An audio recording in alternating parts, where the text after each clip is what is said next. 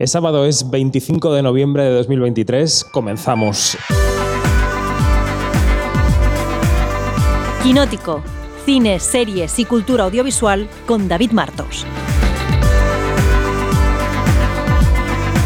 Quinótico.es. Y comenzamos el segundo episodio del podcast especial de Quinótico desde el Festival de Sevilla. Estamos ya en el sábado de festival, te- para nosotros tercera jornada, segundo podcast, esto siempre está un poco descabalgado. Eh, Alejandra Musi, ¿qué tal? ¿Cómo estás? Muy bien, encantada de estar aquí. Estamos compa- compartiendo micro porque tenemos mucha eh, concurrencia en este podcast, pero enseguida te dejo eh, el micro. Se comparte, se comparte. Se comparte efectivamente. Dani Mantilla, buenas tardes. Buenas tardes. ¿Dónde estabas hace un momento? Viendo películas, Estaba no paras. viendo una película que tengo entrevista dentro de un par de días, está vamos, se me ha ido la hora un poquito. no pasa nada. Y nuestros invitados de hoy son dos directores presentes en el festival. Uno de ellos ha pasado ya por el set esta mañana. Es Federico Smukler, el director de Felipe. ¿Cómo estás? Muy bien, muy bien, gracias. ¿Qué tal ha ido el día? Bien, hoy descansé un poquito. ¿Has hecho turismo por Sevilla? No, no, turismo en mi habitación. Hice, no descansé, descansé porque venía de dos días eh, entre la gala, el bebé y, la- y el estreno ayer. Fue, fue largo. Un hotel, una habitación de hotel, si es agradable, puede ser un gran sitio para estar. Sí, sí, sí, sí. Un día Sí, ahí, el sol entrando por la ventana, en fin, romantizo un poco los hoteles. Y Hugo Ruiz, director de Una Noche con Adela, ¿cómo estás? Hola, buenas tardes. Pues muy bien. ¿Cuándo has llegado al festival? Pues hemos llegado a las eh, dos y media o una cosita así. O Ah, sea, o sea que estamos recién recién llegado. llegados. Y, pero bueno, ya nos hemos ido a dar un, un paseíto a, a- a la Plaza de España, que yo estuve cuando era pequeñito. Y me ha llegado algún... Pero fíjate, no me acordaba que había barcas y eso, fíjate, no me acordaba. No Sí. sé si, si... Mi hijo ha estado con los caballos flipando, porque claro, en Madrid no se ven eh, muchos caballos. Claro. Si vas al, al Palacio Real, a lo mejor sí, pero entonces, bueno, no estaba ahí súper bien, encantados. Muy felices. Muy bien. Bueno, pues los dos directores que nos acompañan esta tarde en este segundo podcast del Festival de Sevilla son dos directores que, eh, que han hecho su ópera prima, su primer largo, digamos, eh, porque lo de la ópera prima es un poco discutible. Los cortos tienen también su entidad cinematográfica. Pero bueno, aquí estamos. Y las dos películas tienen recorridos diferentes, tienen eh, vocaciones diferentes, tamaños diferentes, géneros diferentes. Pero yo creo que seguro que hay eh, sufrimientos y anhelos compartidos, ¿no? Seguro. Seguro. Seguro, seguro. Se- seguro sufrimos lo mismo. Vamos, eso está Eh, venga, voy a empezar yo y cedo el micrófono a Alejandra y a Dani para que ellos sigan preguntando, pero si cada uno tuviera que decir en la parte más difícil del proceso, esa parte en la que dijisteis, eh, de esta no es algo, esto lo voy a tener que dejar, mm, puede conmigo, es más grande que yo. Eh, venga, Federico y... Yo creo que la. Bueno, filmé en pandemia, entonces creo que fue bastante estresante eh, to- toda la parte de, de meter tal vez una peli de seis semanas en cinco. Y nada, fue, fue costoso, locaciones que se caían, había como que resolver todo sobre la marcha. O sea, uno, uno por ahí sueña que una ópera prima, una primera película esté todo un poquito más cerrado y en la práctica fue, fue un poco caótico, pero, pero lo sacamos adelante. Supongo que esa, ese rodaje en, en plena pandemia fue tal vez lo más difícil que, que me tocó. Voy por los nervios, viste, Lo- los contagios, qué pasaba si, si se contagiaba el protagonista, viste, ese tipo de cosas son, son, son complicadas, pero eso desde mi lado. Muy bien. Pues yo, fíjate, yo creo que a mí la parte que más, eh, para mí más tediosa, claro, como también eh, em, formo parte de la, de la productora eh, Multimedia Company, eh, también como productora era nuestra primera película y a mí el tema de los papeles, de todo esto, entonces yo ahí es cuando digo, no, porque es que no, no. Entonces, bueno, yo creo que, porque luego ya en el tema creativo, en el tema incluso en el rodaje, que al ser también en plano secuencia también hubo muchas dificultades, pero es cierto que eso, como es lo que más me alucina y lo que más me gusta, y pues no, de verdad, eh, también creo que tengo un puntito de inconsciencia, ¿eh? porque es cierto que. Pero no, no, yo creo que es, a mí fue la parte de la, de la preparación, mm, digamos, documentaria de la, de la peli que dije, uff, qué pereza esto. Pero bueno, también había que, que hacerla. Y luego también, fíjate, lo que dice eh, él también es que yo realmente, eh, Federico, es que mm, mi ayudante de dirección cogió el COVID el último día de rodaje. Fíjate Muy el bien. roto que nos hace, además, eh, o sea, entonces, Claro, claro. o sea, fue acabar y el día siguiente se hizo la prueba porque se encontraba un poco mal y dio, y dio positivo. Si no, además, eh, nosotros supongo que igual eh, él también somos una, una producción, que no somos una, Claro, claro. una superproducción, por lo cual, si te cogía uno el COVID, no te puedes imaginar el, ya no digo Laura, que la cuidábamos, porque claro, Laura soporta toda la película ella, pues nos, bueno, entonces, bueno, ahí también Claro, pasamos. a mí me pasaba lo mismo. Yo tengo un protagonista dices 13 que no años. lo y, Antes lo pillo yo. favor. Y a, a nosotros nos pasó que le agarró al hermano de él. Y vive en la misma casa. Oh, y- tiene 13 años. bueno, bueno, bueno, 15. bueno, bueno, Le agarró al hermano el tercer día de rodaje, ¿viste? Cuando decís, no. Entonces tuvimos que parar tres días, hacer todas las pruebas, que todo el mundo esté bien. Y nada, era como. que Cada Pero vez bueno. que había un- alguien, re- alguien estornudaba y yo No, estaba. no, Ay, pobres. Te entiendo, te entiendo, te entiendo. Como si no fuese suficiente, ¿no? Con, con tener Tal ese cual. reto Eh, claro, y además, claro. ¿no? Todo esto.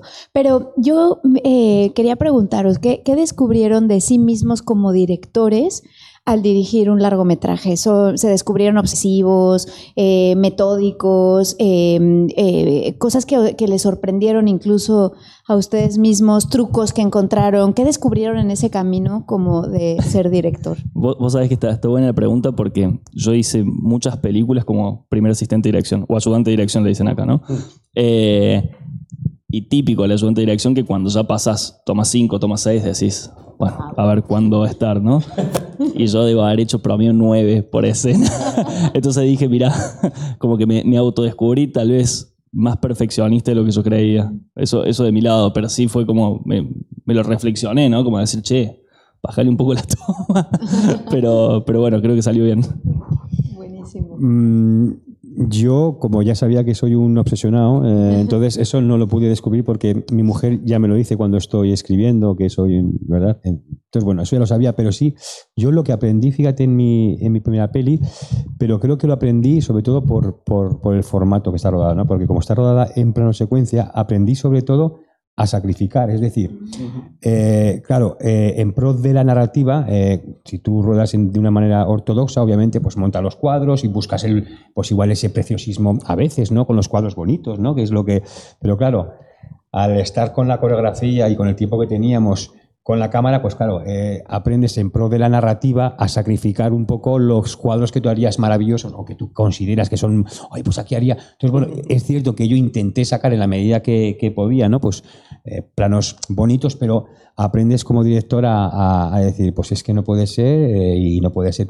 Pero cuesta, cuesta, porque siempre buscas, ¿no? Entiendo que todos siempre Tal cual, tal cual. buscamos el, el, el supercuadro. el- pero bueno, eh, eh, entonces, bueno, yo creo que eso fue para mí un, eh, algo que, que, bueno, que espero que para las siguientes películas, pues bueno, también eh, lo, lo, lo adquieres y bueno, lo integras y ya no es todo tan importante. No es que este plano, si no lo hago, me muero. Bueno, pues no, pues hay otros, otros, otras vías, ¿no? Entonces, bueno, yo creo que eso es lo que, lo que aprendí. Buenísimo. La primera película siempre es la que más años se tarda en, en levantar, tanto eh, desde un punto de vista literal, con la financiación, con la producción, pero también porque seguramente desde que sois adolescentes queréis hacer esa película. Llega ese momento, por fin te dicen, sí, puedes hacerla. Em, seguro que lo tenéis todo preparadísimo, pero ¿os dais libertad cuando se hace una primera película? ¿O es algo que yo creo que seguramente se gane según vas trabajando más y llega un momento que es como, bueno, ahora probemos a hacer cosas? Mira, desde mi lado eh, tu- tuve un montón de libertad y, poca preparación de. No, no tenía los planos ni dibujados, ni, ni sabidos desde antes. to- toda la, la intención desde mi lado, que también eh, está filmado. O sea, yo casi que tengo un plano por escena. Entonces, no quiero decir que es plano secuencia, pero sí. Vale, vale, Claro, eh, no, no tengo tanto plano y no tengo tanto corte, sino que es, es como que es establecíamos como, como- y, y que se desarrolle, digamos, la buscando una na- naturalidad, ¿no? Eh, entonces, desde ese lado fue como que nos dimos ba- bastante, bastante libertad y un juego con los actores. Obviamente, dentro de, unos límites, ¿no? Hay un cuadro, hay una entrada, una salida y toda una coreografía, pero sí desde el diálogo y sí desde ciertas acciones, lo que yo buscaba era naturalidad y eso lo tenía como muy claro. Eh, y, y tal vez mi película, en ese sentido, tardó hasta que estrenó unos seis años. Desde, desde, desde que empecé a escribir hasta, hasta que estrenamos ayer, digamos. Eh, bueno, responde a toda una cuestión de financiación latinoamericana, ¿no? Eh, que, que siempre es complicada, pero, pero bueno, más o menos ese fue el, el proceso. Bueno, en el medio vas trabajando en otras cosas. Pues yo en este caso mm, creo que tengo libertad total desde el primer frame, o sea, desde siempre, o sea, es cierto, no, no, porque además eh, el equipo con el, con el que trabajo saben que soy bastante cabezón y es cierto, entonces eh, no me han, o sea, no, no, o sea, he hecho lo que he querido, de hecho, si ves la, lo- la gente que vea la, la película, creo que se ve que el director ahí se ve, ¿no? Que ha hecho lo que, lo que ha querido, para bien o para mal, es decir, para gente que le parece mejor, pero entonces no, yo ahí sí que he tenido libertad total, eh, absoluta, y, y sí, sí, nada, cero, yo nada de, ni yo mismo tampoco me he cortado a la hora a lo mejor de escribir algo porque también con los tiempos que corren, ¿no? Que a lo mejor también te tienes que un poco que, encorse- que encorsetar. No, no, yo he escrito lo que he querido y yo ahí sí que he tenido libertad total. Mm. ¿Y cómo se han tratado los festivales? Porque estamos en un momento de muchísima producción, eh, muchísimos estrenos en cines, al menos en España, eh, muchos en plataformas, y los festivales siguen teniendo ese papel de prescripción, ¿no? de selección, de orientación hacia el público, hacia la crítica, hacia la industria. Eh, yo, eh, bueno, eh, tuviste premio en, en Tribeca, eh, Hugo, pero luego te he leído que no era una queja, pero sí era una, una descripción de la situación de que los festivales españoles igual, quizá no habían sido receptivos a la película habiendo pasado por Tribeca, ¿no? Entonces quería preguntar cómo ha sido la relación de los dos con los festivales hasta llegar a este de Sevilla, cada uno en un punto distinto. Pues eh, si quieres, eh, pues mira, yo es cierto, es cierto que bueno, eh, eh, hicimos Tribeca, fuimos la tercera española, la tercera película española de ficción que fue en todos los 22 años, fue Aler de la Iglesia, luego fue Alberto Rodríguez en el 2011, el, el 2011 y luego Una noche con, con Adela. Y encima, pues eh, yo gané el premio, que fue he sido el primer español que, que, que, gana ese premio con, con ficción. Entonces, claro, quieras que no, yo esperaba, la, la verdad es que lo, esperaba que, bueno, en España pues dijeran los festivales, digamos, pues, más, digamos, los, los que primero tocamos, que fueron pues San Sebastián, pues que tuvieran un poco más de ostras. Y es que mm, cero. O sea, entonces sí que es cierto que dije, ostras, me, me sentí un poco, oye, por, digo, ostras, que bueno, que, que, que no es algo que, que, no, que un director, y no es porque sea yo, quiero decir, cualquier director que entiendo que gana un, un, premio así, pues por lo menos en los festivales grandes, pero si digo la verdad, nos ignoran por, por completo. De hecho, eh, San Sebastián incluso, con el premio y todo, oye, mirar la película y, y, no, y no nos quisieron. Y de, y de hecho yo, pues hubo un momento que, que dije, pues no vamos a ningún festival en España ya, tal igual. También es un poco no. De, de, No, pero no, fue como decir, ostras, es cierto, ¿eh? eh que me. Pero bueno, luego ya eh, mis, mis, distribuidores eh, hablaron conmigo y obviamente me hicieron entrar en razón porque yo no tenía razón con mi, con mi cabreo, ¿no? O sea, con mi cabreo con... Sí, yo es cierto que sí que me siento un poco molesto, no nos quisieron en, en la Semichi, en San Sebastián, en Málaga, bueno, que digamos que son como, digamos, luego está Sevilla, y, pero claro, pero eso fue después. Claro, nosotros primero eran las que nos tocaban primero, ¿no? Y, y entonces, pues sí que es cierto que no voy a que me fastidió un poco por el hecho de que te reconocen en, en Estados Unidos, tienes veintitantas, no sé si sean 25 críticas abrumadoras, que yo siempre digo que parece que mi madre las hubiera escrito, porque era, eran, yo decía, ala, ala, de, de, de, 25 medios, además ganas por, por unanimidad el, el, premio y dices, ostras, entonces yo sí que esperaba un poquito más de atención en los, en los primeros eh, festivales que nos presentamos. Sí, desde mi lado, bueno, es estreno mundial acá, la nuestra, así que sí hemos tocado unos festivales más grandes antes, nos, nos fue muy bien como WIP, eh, y eso auguraba, realmente es como que hicimos un primer corte y nos empezó a ir muy bien con WIPs. Eh, ganamos premio de distribución y me pasó algo parecido a lo que te pasó a vos, pero en Argentina. A mí Mar del Plata no me quiso y Bafisi tampoco. Y dije, ¿qué, ¿qué, pasa? ¿A qué jode? No, no, no, es que, es que, no lo entendés, no sé por qué. Es que eh, es verdad, tío, es, no te puedo decir otra cosa. Y nada, bueno, entonces decidimos estrenar acá porque mi peli es coproducción eh, española. Eh, y acá estamos. La verdad que a partir de ahora no sé a dónde vamos a ir. Habría que preguntarle a, a la productora.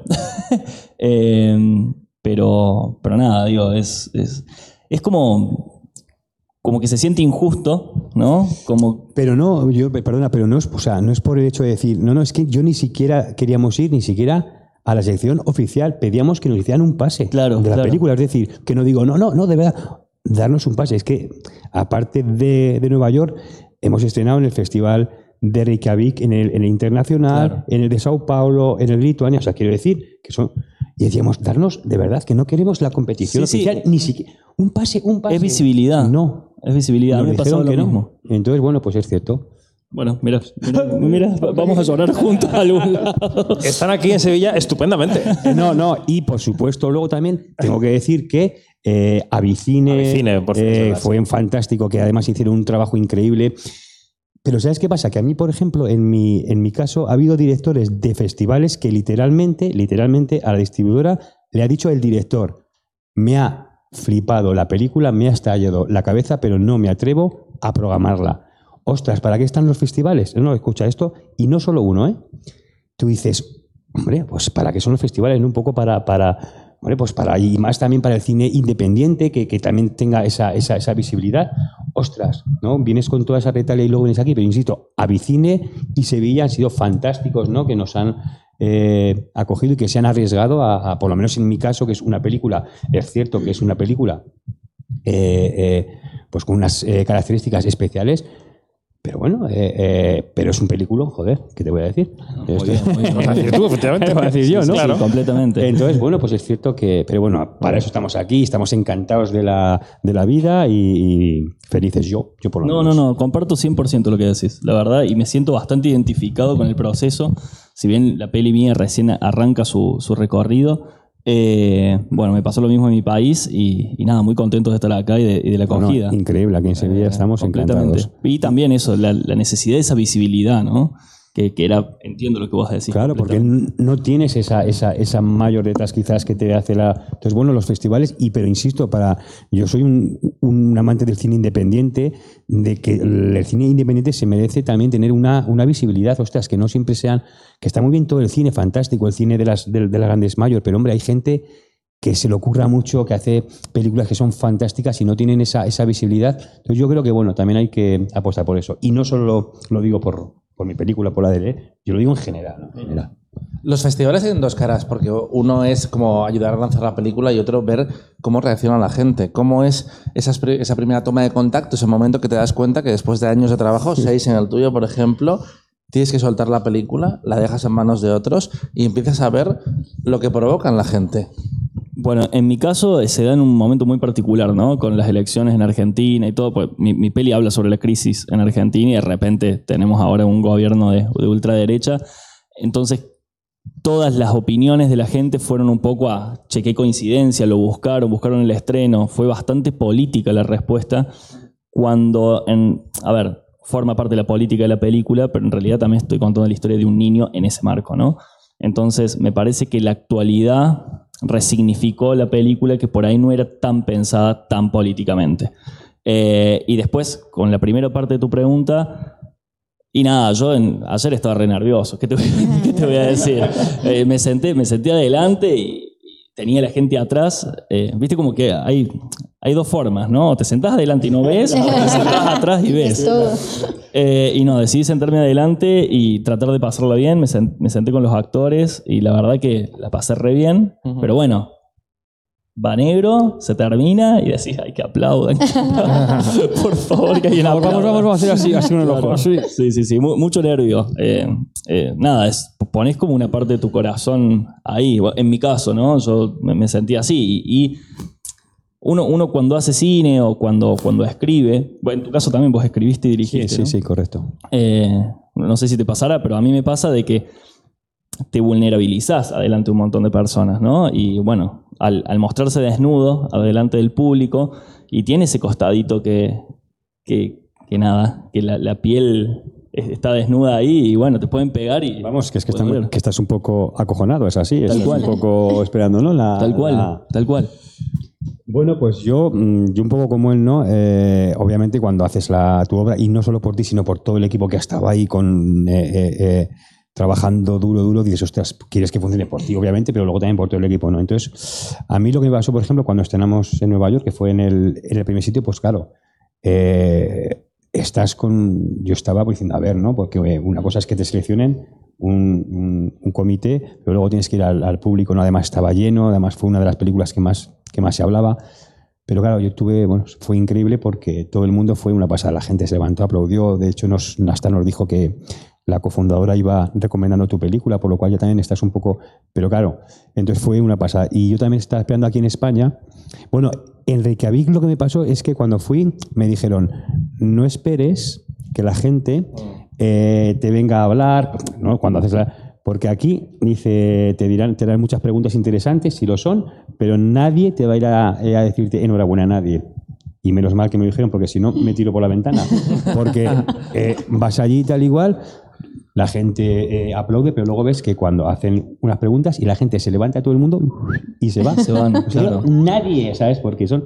Y bueno, de hecho me pusieron un, un- ejemplo que Björk, creo, creo que es de allí, y dijeron, es que Björk nadie le para por la calle, es como la, la estrella de allí. Claro. Entonces, bueno, menos mal que me, lo, que me lo avisaron. Y luego aquí en España, bueno, pues la verdad es que muy bien, fenomenal. Yo es cierto que como es una película que a la gente que le gusta le vuelve loca, pero entonces te viene, ¿no? Con, con mucha vehemencia, guau, tal.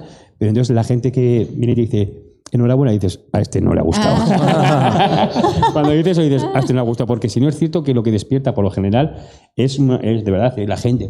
Pero cuando ves que es algo tibio, dices, pero, pero no, pero esto es cine, no, no, no pasa nada, ¿no? Hay, hay y más una, una propuesta, pues como, como la mía en, en este caso, que, bueno, pues entiendes que también eso puede pasar. Afortunadamente es los, los mínimos, ¿no? Pero ese mínimo se nota, ¿no? Se nota que no te dice nada, pero está muy bien. ¿eh? Algo que siempre escuchamos de los directores, sin importar si es ópera prima o la décima ópera, es lo difícil que es levantar cada proyecto.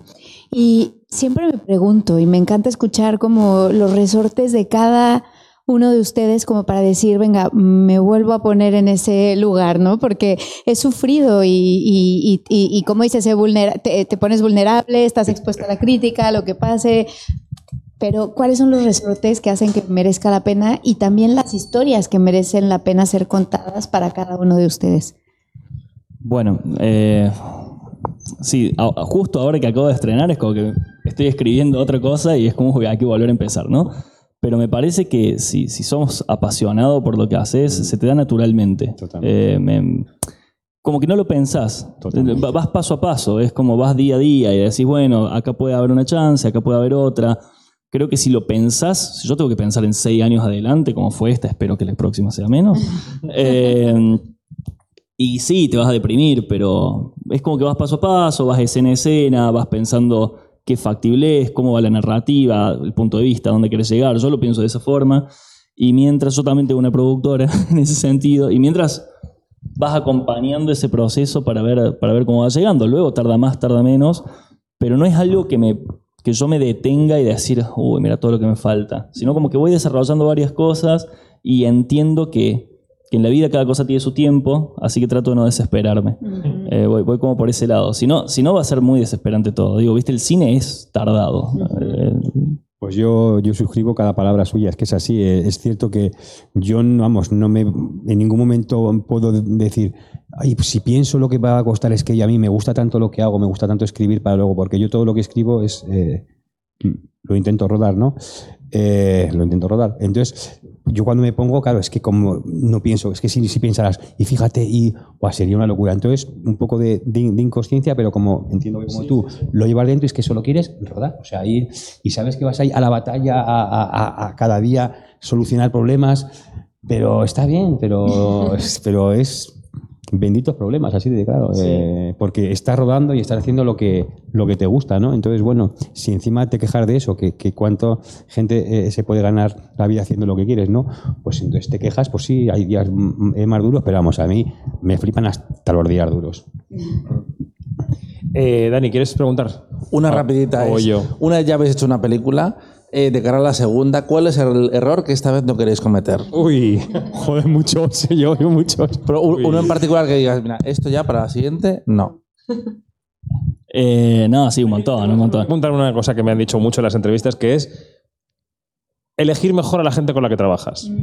Hay gente que bien y gente que, que a lo mejor eliges por un prestigio, porque te han dicho, y que hay directores que dicen es mejor trabajar con alguien con quien tú quieras trabajar Sí. y no porque te digan que es un gran, no sé, director de X. Sí. Eh, vo- vos sabés que sí y no, porque me parece que es... Yo tengo varios rodajes arriba y, y- y la verdad que siempre, por más de que trates de atarlo lo más que puedas, siempre algo se te va a escapar en términos de equipo, ¿no? Entonces, ta- también es como que la película se va armando sola y muchas veces no tenés el total control del equipo, ¿no? Entonces por ahí te cae uno u otro que por ahí no te cae tan bien o, no trabaje de la forma que vos esperás. pero le- después le da una identidad a la película, su impronta, ¿no? Ya sea un autor, ya sea, digo, ya sea un director de foto, un montajista, o sea un técnico tal vez de, menor jerarquía en, en responsabilidad, ¿no? Eh, entonces, no, no sé, no, no me preocuparía por quién voy a- con quién voy a trabajar o no. Sí voy armando como mi equipo a medida que va pasando el tiempo. Parte está ahí, hola. Desde las Eh, cámaras, efectivamente. Eh, que con, con los cuales estoy muy contentos. Entonces creo que sí sirve mucho hacer un núcleo muy fuerte con el que vos estés seguro y después sí echar mano a lo que la producción pida. Y estoy seguro de que alguien va a venir y no, va, no vas a estar contento con eso. O sea, me pasó, en- no sé si yo soy muy odioso, pero me pasó en todos los rodajes que con alguien no te queda del todo bien y ya está. Después, claro, después eh, con lo que vos decís de qué es lo que no volvería a hacer, en realidad es qué necesitaría más. Y yo, si, si pudiera, si se pudiera, Pasta. que se, que se traduce Más pasta. que se traduce tiempo de ensayo. O sea, me, me encantaría claro, tener claro, tiempo de ensayo. O sea, mientras más tiempo pueda tener con actores, yo más feliz sería.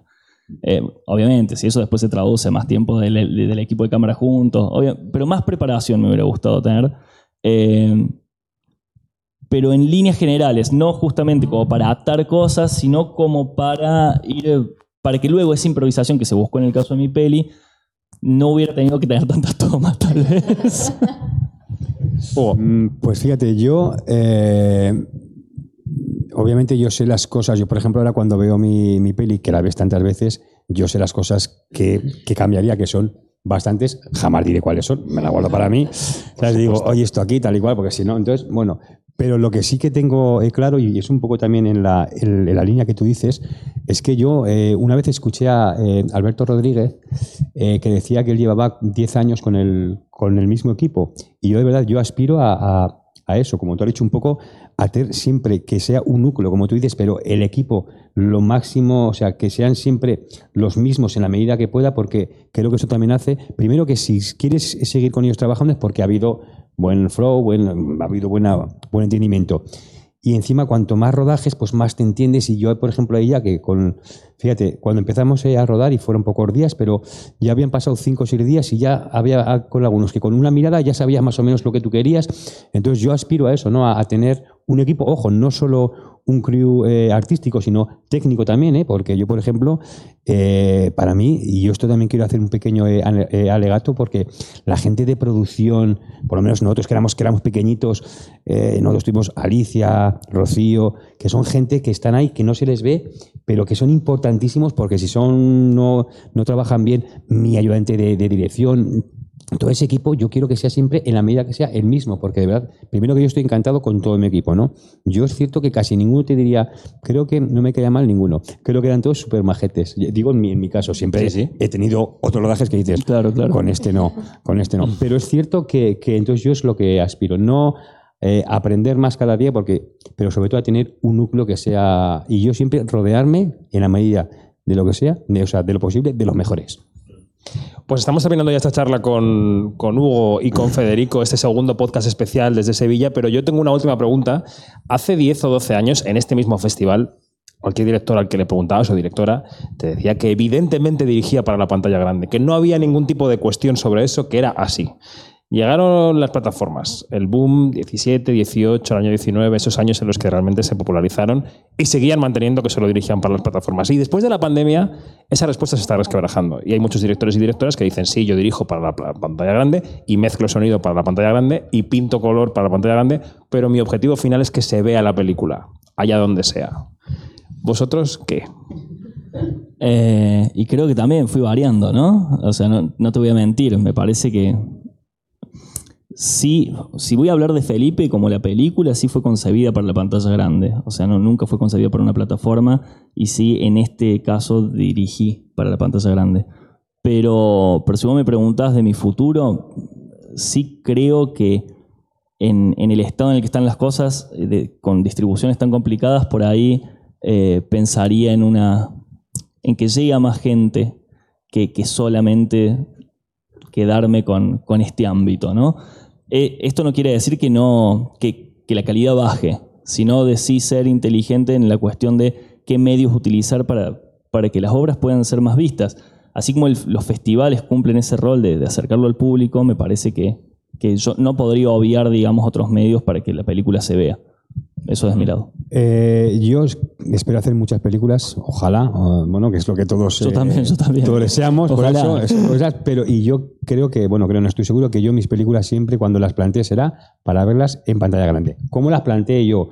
Con mi, o sea, siempre cuando escriba será, pero otra cosa es luego la deriva que lleve. Es decir, pero yo, en mi, eh, con mi forma de ser que tengo, yo siempre voy a intentar, o, o voy a escribir, voy a dirigir, voy a, a componer todo para que esté hecho en pantalla grande, siempre. Ya te digo, luego ya, pues por supuesto, como tú dices, no, Claro. pues, la- están ya las productoras, distribuidoras que ya, pues bueno, que las canalicen hacia donde, pues claro, obviamente que había más gente, pero yo siempre, esa será mi, mi- mi intención, siempre, siempre, siempre. Bueno, pues Federico Smukler, director de Felipe, gracias por estar con nosotros. Muchas gracias a ustedes. Hugo Ruiz, director de Una Noche con Adela, gracias. Mañana te vuelves aquí al set Mañana a hablar vuelvo, más mañana profundamente vuelvo. de tu película. Muy bien, y perfecto. Dani Mantilla y Alejandra Musi, muchas gracias y hasta mañana. Mañana Hasta más. mañana. Gracias a vosotros. Muchas gracias. Chau, chau.